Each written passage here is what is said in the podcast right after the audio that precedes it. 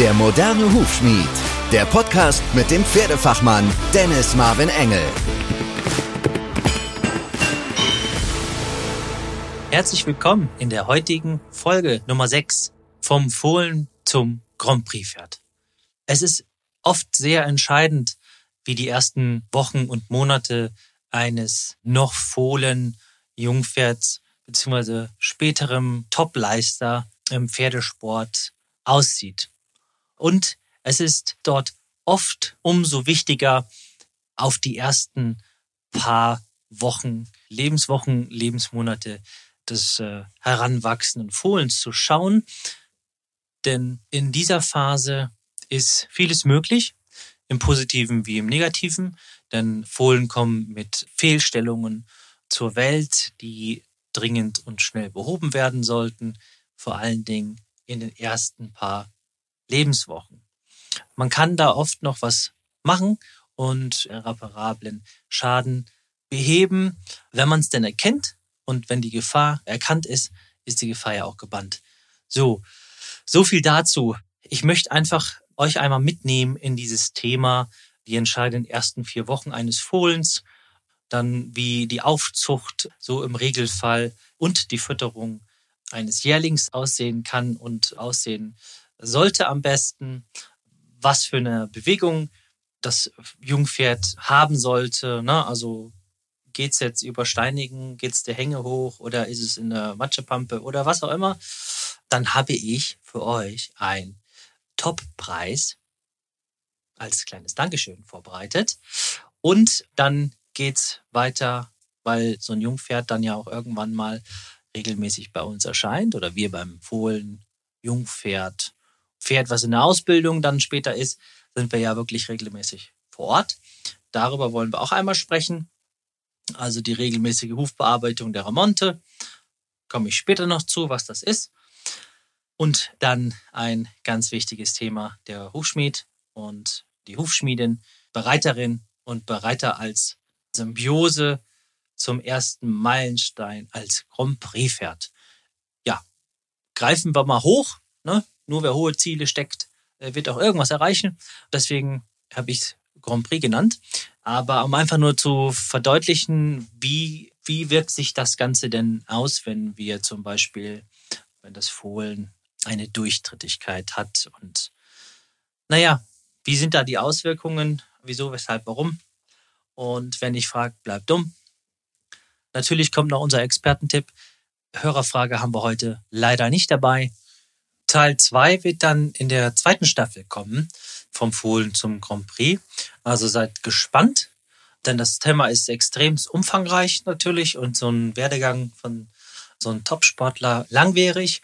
Von daher, wie gesagt, der zweite Teil wird dann in der zweiten Staffel kommen. Es gibt ja angeborene Fehlentwicklungen.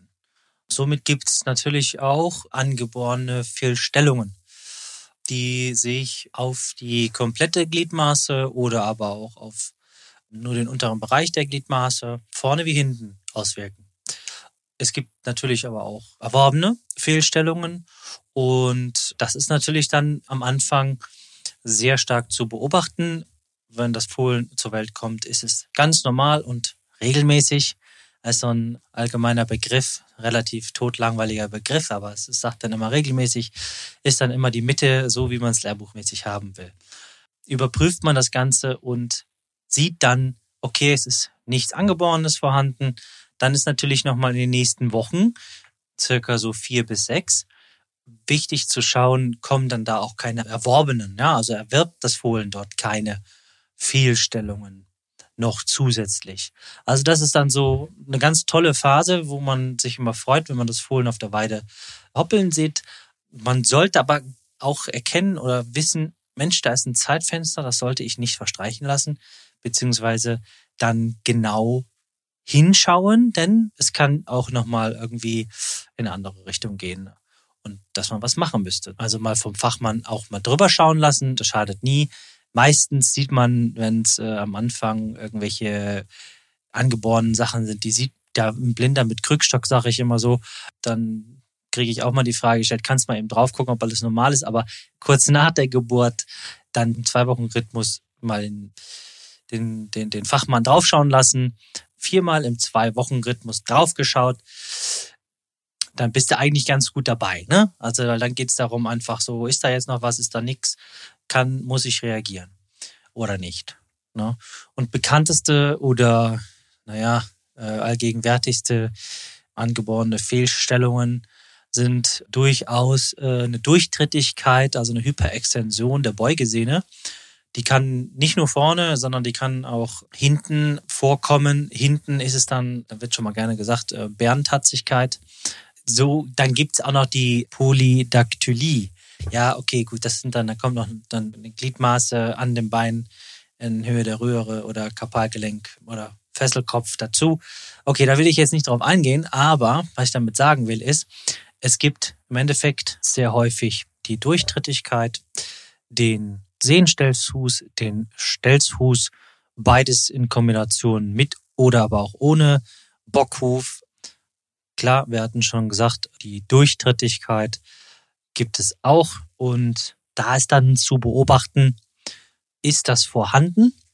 Wenn das vorhanden sein sollte, klar, der Fachmann kann dir da definitiv die Bestätigung für geben oder nicht. Wir sind jetzt immer noch bei dem äh, Fohlenalter, also kurz nach der Geburt, zur Beurteilung, ob es etwas Angeborenes ist. Sollte da ein angeborener Sehnenstelzfuß mit oder ohne Bockhuf sein, dann ist definitiv das ein Thema für die Klinik und den Klinik Hufschmied bzw. Hufschmiedin oder Hufschmied vor Ort, denn so läuft es in der Praxis ab, weil es ist dann zu beurteilen, inwiefern sind welche Sehnenbänder verkürzt und welche zu lang, muss man da operativ oder eventuell mit einem Gips, mit einem Cast irgendwie beihelfen und das Ganze in der Klinik beobachten. Und dann der Schmied mit dabei. Also das ist dann eine Sache wirklich, denke ich, oder bin ich von überzeugt äh, und empfehle ich auch immer so, Sehnen, Stelzfuß, mit oder ohne Bockhuf, Angeborenen direkt nach der Geburt. Das ist was für die Klinik. Das sind Sachen, wenn die früh genug gemacht oder beobachtet sind und so bis eine Woche, zehn Tage nach der Geburt kann der Fachmann, die Fachfrau, der Fachmann bei dir vor Ort aber definitiv auch noch reagieren und mit entsprechenden Korrektur, Klebeschuhen dort irgendwie Abhilfe leisten, ob es jetzt eine Durchtrittigkeit ist, diese Hyperextension der, der Beugesehne, sodass der Fesselkopf flatsch schon dem Boden ganz, ganz nahe kommt, oder aber ein Bockhuf oder ein, ähm, ein Stelzfuß, Stelzhuf, mit einem Bockhuf dazu oder nicht. Ne? Okay, das sind Differenzierungen. Da muss man den Fachmann fort fragen. Wichtig ist auch, dass das Ganze natürlich in einem Zeitraum bis 24 Wochen nach der Geburt, also ein halbes Jahr nach der Geburt, wirklich dann auch alles auf gut Deutsch gelaufen ist mit der ähm, Fehlstellungskorrektur. Ne? Denn der Epiphysen- und Apophysenfugenschluss vorne wie hinten an der Vordergliedmaße wie Hintergliedmaße sind alle, ja, naja, von, von unten nach oben schließen die sich im Endeffekt. Ähm, Hufbein, das ist dann schon passé, wenn das Fohlen auf die Welt gekommen ist. Anschließend dann Kronbein, Fesselbein und das Röhrbein. Kronbein, Fesselbein, da sind wir so ungefähr bei bis zu vier Wochen nach der Geburt, kann man so per se grob sagen. Und das Röhrbein ist dann da mal mit der Ausnahme dann so, aber ab der 24. Woche, also nach einem halben Jahr nach der Geburt, dann auch gelaufen. Also in diesem Zeitraum sollte das dann auch alles gemacht sein, um längerfristige Schäden Fehlstellung behoben zu haben. Danach im Jährlingszustand ist es dann schon wirklich nicht mehr so, dass man diese Fehlstellungen nicht doch auch mit in das weitere Pferdeleben mitnimmt und ständig dort korrigieren muss in regelmäßigen kurzen Abständen. Also mal so salopp gesagt, als Pferdebesitzer, wenn man es erkannt hat, einmal tief innerhalb diesem ersten Jahr in die Tasche greifen, ohne Kompromisse, dann hat man wirklich Geld gespart. Und zu dem Thema Aufzucht, Bewegung, Fütterung und der Hufpflege von dem Fohlen beziehungsweise dann ja schon eher Jährling beziehungsweise Jungpferd. Ja, die Frage, die so im Raum steht, die man öfter hört, ne? braucht denn nun ein Fohlen Kraftfutter oder ein Zusatzfutter dazu? Also ich denke grundsätzlich ganz klar, dass bis zur achten Woche das Fohlen definitiv nichts braucht. In dem Stadium ist da auch noch nicht viel Aufnahme. Es fängt dann quasi so ab äh, Woche fünf, sechs Mal so an, dass so ein paar Gramm am Tag Gras da versucht wird aufzunehmen. Aber bis zur achten Woche braucht man da in der Regel beim Normalfohlen nichts. Das läuft alles über die Mutter. Und somit muss bis dahin auch über die Mutter das alles abgedeckt werden. Das heißt, gut fünf Mahlzeiten oder Futterverfügung für die, für die Mutterstute mit den nötigen, naja, Mineralstoffen und Vitaminen und so weiter. Da sind Calcium natürlich und Phosphor, Natrium ganz, ganz vorne mit dabei. Jod, ich glaube, da kennt sich die eine oder andere Mutter natürlich auch mit aus, was Jod da für eine Wirkung hat. Aber ansonsten eine Zusammensetzung von einer Mischfutterration da sind dann auch immer so Sachen drin wie Soja-Extraktionsschrot oder Leinsamen und Melasse, um nur so ein paar zu nennen. Vitamine und Mineralstoffe natürlich. Gar keine Frage. Und dann ist im Endeffekt in aller Regel erst ab dem dritten Monat ergänzendes Mineralfutter zuzufüttern. Das definitiv. Und da ja der Eiweißbedarf bis dahin, also in den ersten Monaten, am höchsten ist, sollte man da auf jeden Fall drauf achten.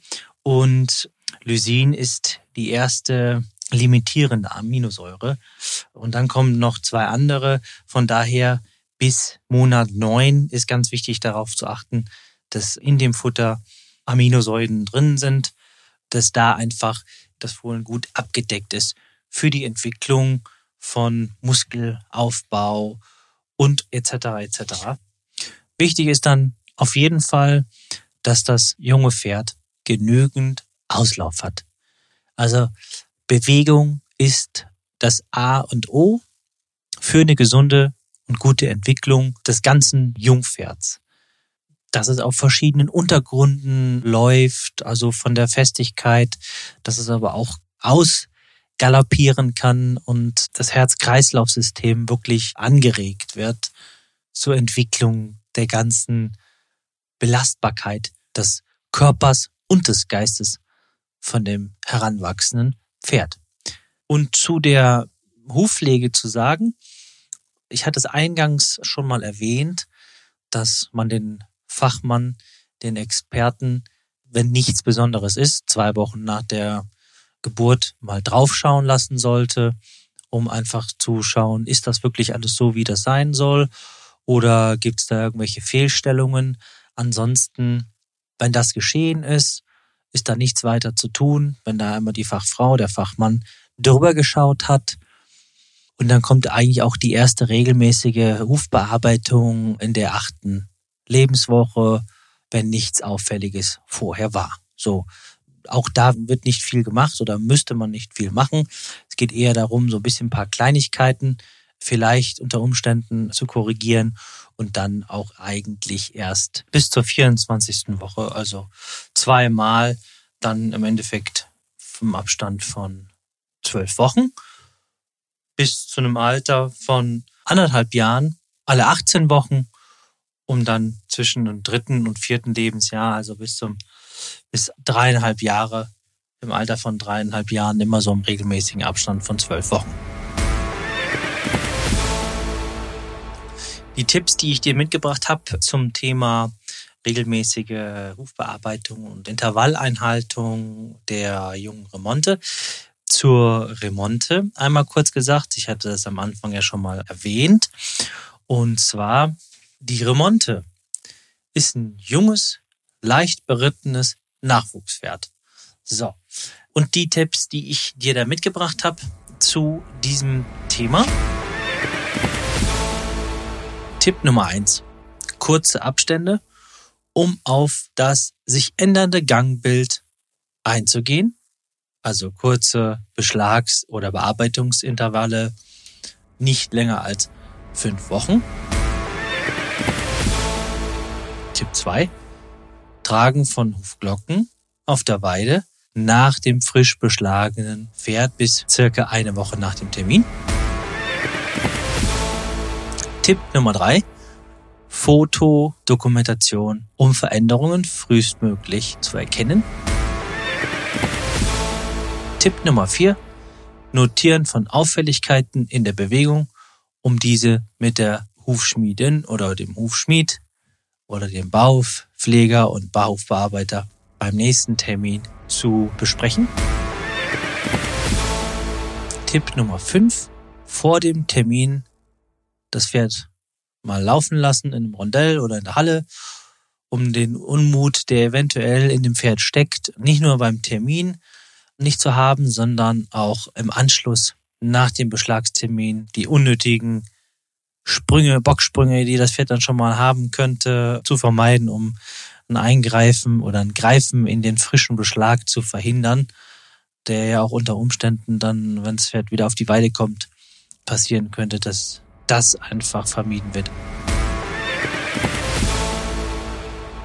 Ich finde ja das Thema ganz spannend, wenn so ein junges Pferd dann wirklich in den ersten Beschlag kommt, also in den Stall kommt zum Anreiten und naja, vielleicht beim Anreiten noch nicht beschlagen wird, aber dann schon wirklich mir oder dem Kolleginnen und Kollegen vorgestellt wird, um dann zu schauen, wie die Hufqualität ist, und dann aber auch im Verlauf dessen, wenn das Pferd vorher auf der Weide schon kennengelernt hast und anschließend im Stall dann siehst, wie sich dann dort die Hufe nochmal deutlich verändern, aber auch nicht nur von der Beschaffenheit und Pflegezustand oder auch Qualität, sondern unter Umständen in der Form an sich. Also das ist, äh, läuft barhof auf der Weide und wird beim Anreiten dann als, ähm, so wie ich schon gesagt hatte, der Remonte gearbeitet und natürlich dann auch nicht nur gepflegt, sondern auch ausgeschnitten in regelmäßigen Abständen und schon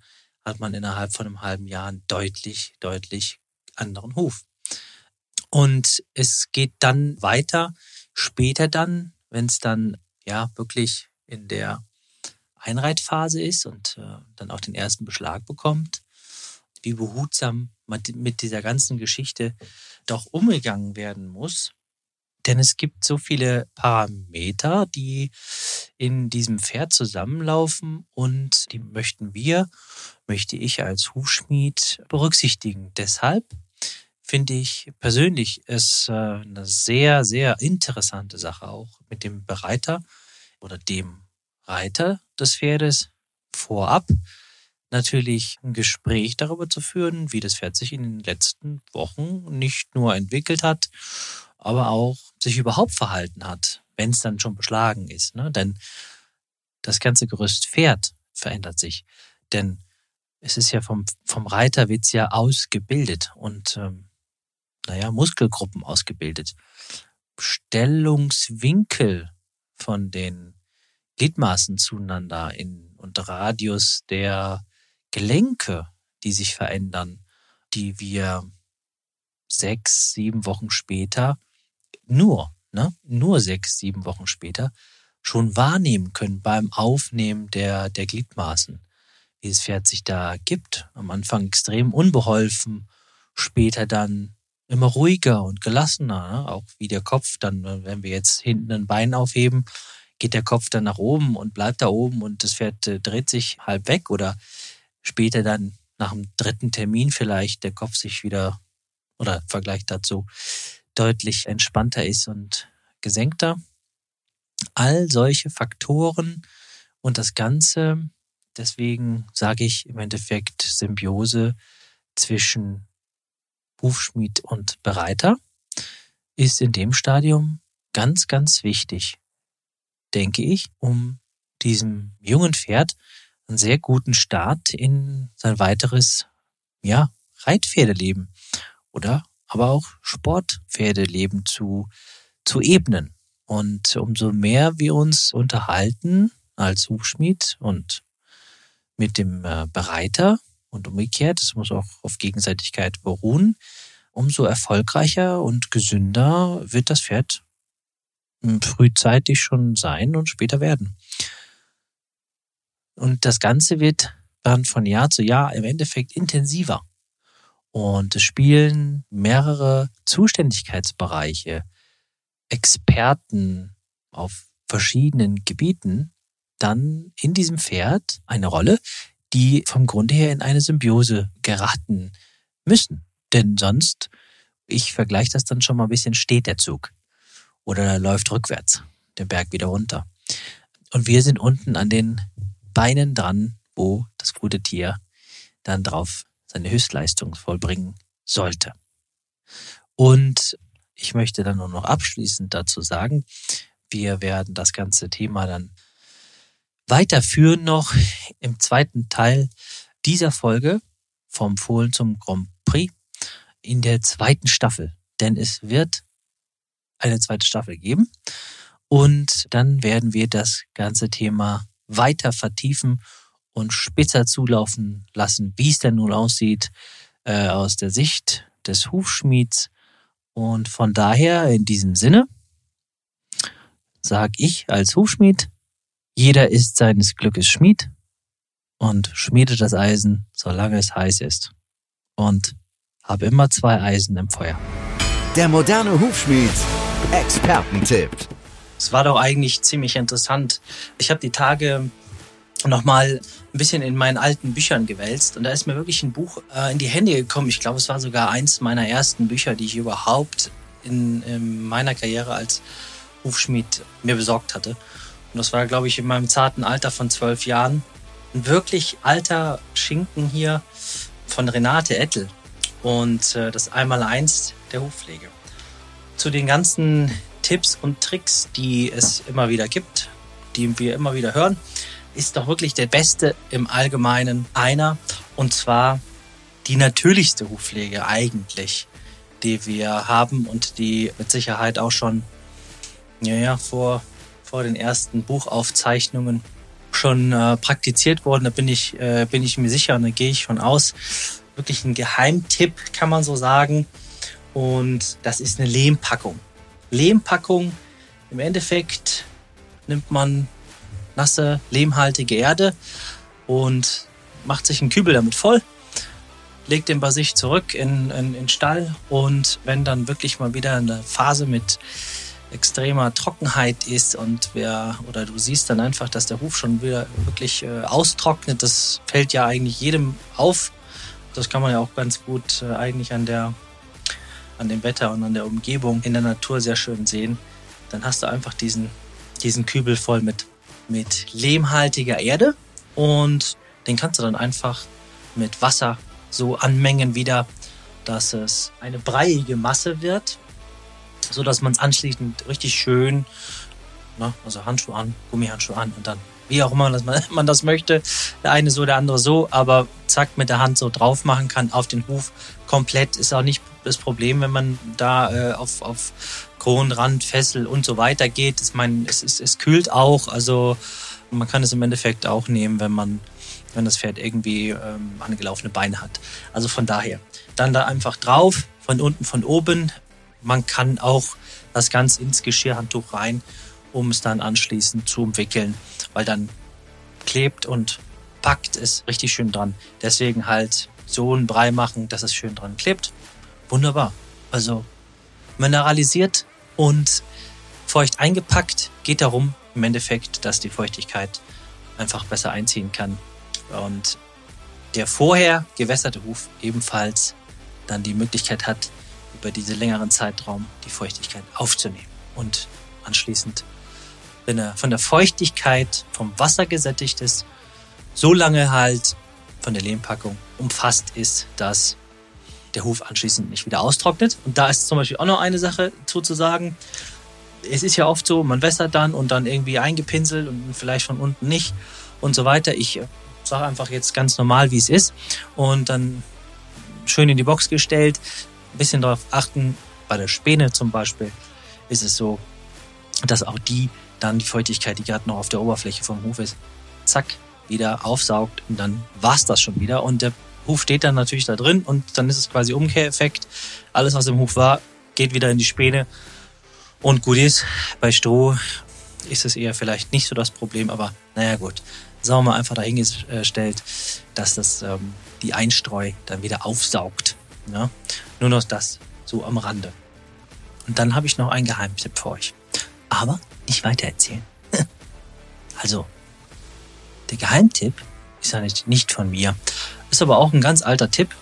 Also für eine gute Hufqualität bzw. Hornqualität und zur Verbesserung dafür aus den alten Büchern ne, und aus meiner alten Bibliothek, wie ich ja vorhin schon gesagt hatte, habe ich da nochmal reingeschaut äh, bei der Renate Ettel. So. Das ist aber auch eins der ganz alten ähm, Stallmeister-Weisheiten. Und zwar soll eine gute Hornqualität neben solch einer Lehmpackung auch mit gebrochenen Leinsamen und Sauerkraut sorgen. Also man kann sich auch so eine Packung fertig machen, wo man, wie gesagt, gebrochene Leinsamen und Sauerkraut zusammenmengt. Also ob damit ne, nun jetzt die ja, eine verbesserte Wirkung erzielt wird als mit der Lehmpackung, das ist jetzt zweifelhaft, aber mh, hm, auch noch eine Möglichkeit. Ne? Und definitiv würde ich sagen, eine der definitiv natürlich äh, ein bisschen dreckigsten, aber günstigsten Lösungen. Wir haben heute mal ein Gewinnspiel vorbereitet. Als kleines Dankeschön dafür, wie der Podcast so angelaufen ist. Wir haben hier auch viele Mails noch bekommen oder ich habe noch viele Mails bekommen mit Zusprüchen und Kommentaren und allem möglichen.